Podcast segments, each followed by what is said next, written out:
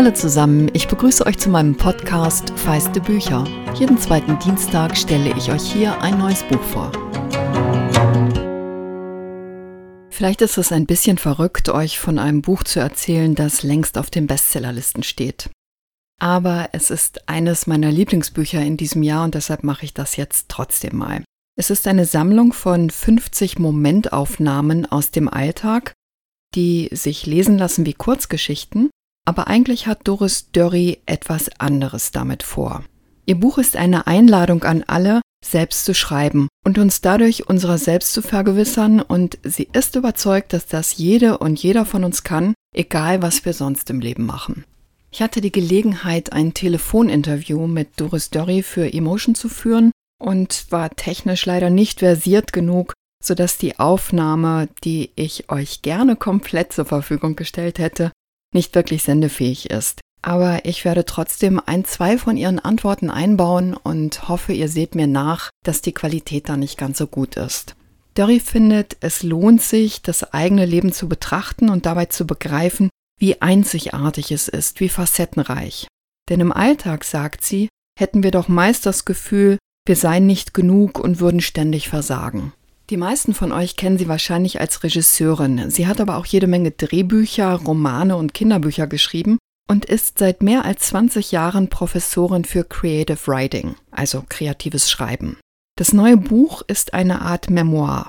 Dory bleibt darin ganz bei sich und macht doch auf jeder Seite Lust, über das eigene Leben nachzudenken.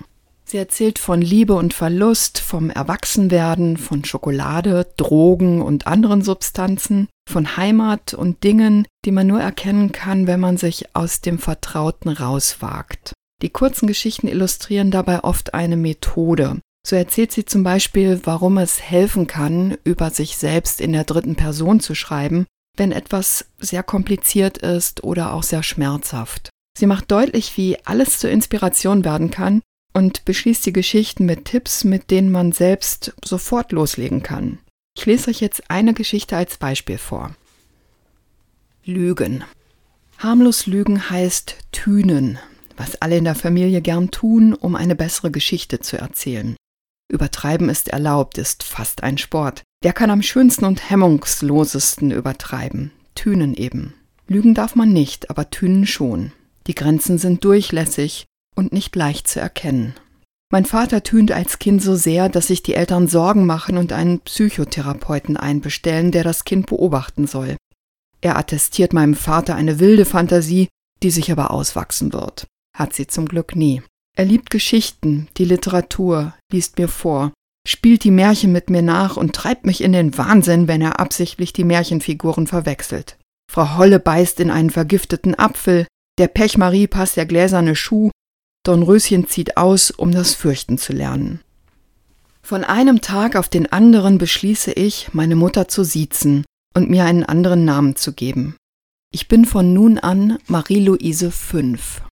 Die Zahl nenne ich wie meinen Nachnamen, fünf deshalb, weil ich so gerne fünf wäre und nicht vier. Fünf sein ist das Ziel in weiter, weiter Ferne. Wenn ich mich so nenne, bin ich es fast schon. Ich fühle mich viel erwachsener durch meinen Namenswandel und sehe anders aus, weil ich mit einer roten Strumpfhose auf dem Kopf herumlaufe, die meine langen Zöpfe darstellen soll.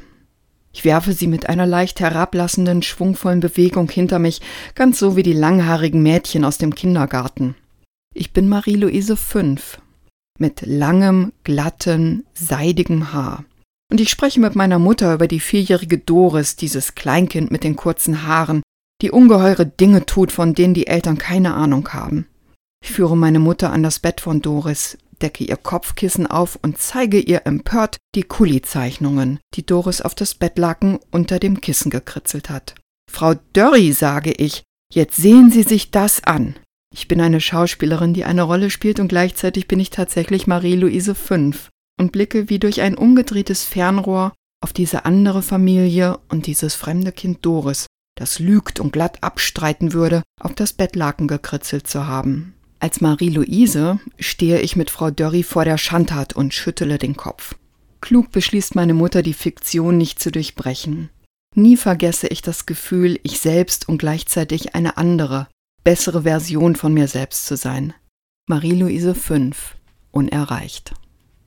An dem Punkt endet die Geschichte und jetzt folgt daraus selbst etwas zu machen. Schreib über Lügen, sagt Doris Dörry. Hast du als Kind wenig oder viel gelogen? Gar nicht gelogen? Wirklich?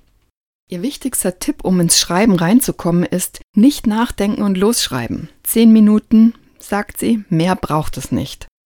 Und wenn man gerade nichts in sich hat, was aufs Papier will, schlägt sie vor, einfach über die Tasse Kaffee vor der Nase zu schreiben die Straßenbahn, den Baum, der vorm Haus steht, was auch immer.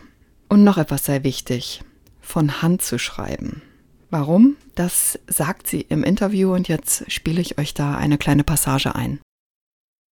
Weil es tatsächlich eine ganz andere Verbindung von Kopf Herr, was immer so in uns den Schreibprozess ermöglicht, in die Hand, also in eine feinmotorische Bewegung ermöglicht und umwandelt. Das kann man sehr genau auch beobachten, wenn man schreibt, dass man oft so ganz verklemmt und klein anfängt und dann, wenn es anfängt zu laufen, wird die Schrift größer und wenn man an was sehr Interessantes kommt, dann wird sie noch viel größer und schwungvoller. Also es ist ein sehr direkter Ausdruck von uns selbst.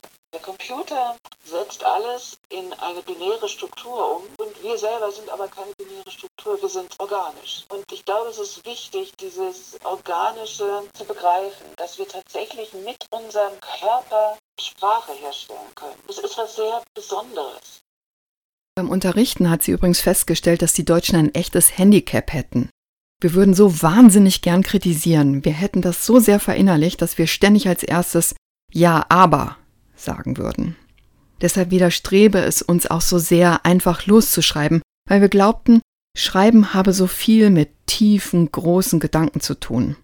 Dabei sei der Schlüssel tatsächlich, ohne nachzudenken, am Stück zu schreiben, zehn Minuten und gut ist. Sie hat mir erzählt, dass das Schreiben sie in Momenten geschützt habe, in denen sie Angst hatte, sich einsam fühlte, allein war, sich verwirrt fühlte. Und in diesen Augenblicken ist der Stift in der Hand zu ihrem Anker geworden. Sie ist überzeugt, dass Schreiben wirklich beglückend ist. Und warum, da lasse ich sie nochmal selbst zu Wort kommen. Aber ansonsten glaube ich, ist es doch auch sehr beglückend zu merken, dass Dinge, die man glaubt, vergessen zu haben, dass sie durch diese Schreibübung wieder auftauchen.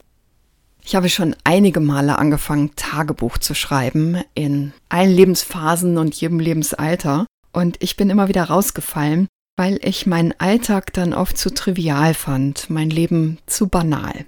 Und vielleicht geht euch das ähnlich. Vielleicht geht es euch nach der Lektüre des Buchs aber so, das anders zu sehen, denn Doris Dörry ist überzeugt, es ist ganz anders und deshalb gehört ihr auch das Schlusswort. Ich glaube, dass in unserem Alltag alles schlummert. Unsere großen Geheimnisse, unsere großen Fragen sind in unserem Alltag verborgen. Lesen, Schreiben, Atmen. Eine Einladung zum Schreiben von Doris Dörry ist bei Diogenes erschienen und kostet 18 Euro.